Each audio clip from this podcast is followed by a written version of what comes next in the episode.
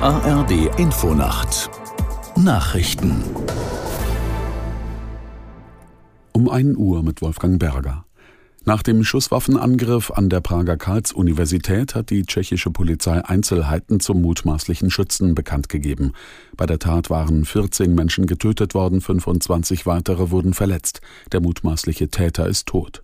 Aus Prag Marianne Allweis. Vor Ort wurde ein Arsenal von Schusswaffen samt Munition gefunden. Die Ermittler nehmen an, dass der Verdächtige zunächst seinen Vater getötet hat, in der Stadt Hostone westlich von Prag, und er sich dann selbst töten wollte. Er habe sich wahrscheinlich von Amokläufen im Ausland inspirieren lassen. Der 24 Jahre alte Mann sei ein ausgezeichneter Student gewesen, sagte Polizeipräsident Martin Wondraschek.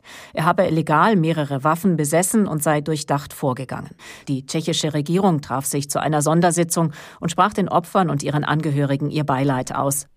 Wegen des Sturmtiefs Soltan ist es in Deutschland zu zahlreichen Feuerwehreinsätzen gekommen. Bäume stürzten auf Straßen und Bahngleise. Aus der Nachrichtenredaktion Diane Batani. In Niedersachsen sind in vielen Orten Bäume umgestürzt. Für die Nordseeküste, das Wesergebiet und das Hamburger Elbgebiet bestand eine Sturmflutwarnung.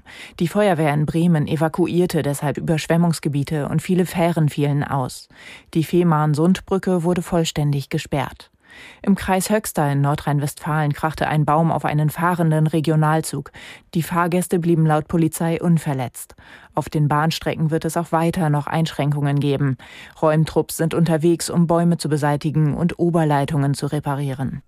Grünen-Chef Nuripur hat positiv auf die Forderung der Verbraucherzentralen nach einem Klimageld in Höhe von 139 Euro pro Person für die vergangenen drei Jahre reagiert. Die Zahl sei gut berechnet, sagte Nuripur. Die genaue Höhe werde am Ende aber vom Finanzministerium bestimmt. SPD, Grüne und FDP hatten im Koalitionsvertrag die Einführung eines Klimageldes vereinbart. Die Pläne wurden aber bislang nicht umgesetzt. In der ukrainischen Hauptstadt Kiew hat es erneut russische Drohnenangriffe gegeben. Nach Angaben von Bürgermeister Klitschko sei unter anderem ein großer Wohnblock im Südwesten Kiews getroffen worden. Dort sei dadurch ein Brand entstanden. Derzeit sind laut Militärverwaltung und Bürgermeister Klitschko Feuerwehr und Rettungskräfte vor Ort. Mindestens ein Mensch wurde demnach verletzt. Über Tote ist bislang nichts bekannt. Das waren die Nachrichten. Und das Wetter in Deutschland.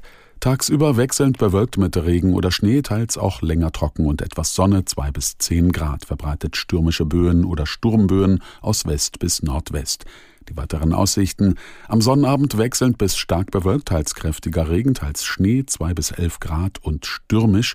Am Sonntag verbreitet stark bewölkt mit Regen bei sechs bis zwölf Grad. Die Zeit, es ist ein Uhr. drei.